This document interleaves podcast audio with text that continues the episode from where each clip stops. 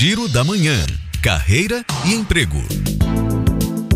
A Aeronáutica abriu processo seletivo para 526 vagas para o serviço voluntário e temporário. Os interessados precisam ter ensino médio completo. Detalhes do edital no site fab.mil.br.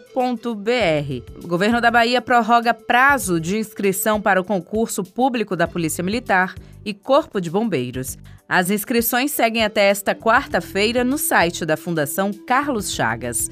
E o Núcleo Brasileiro de Estágios está com mais de 9 mil vagas de estágio em todo o país.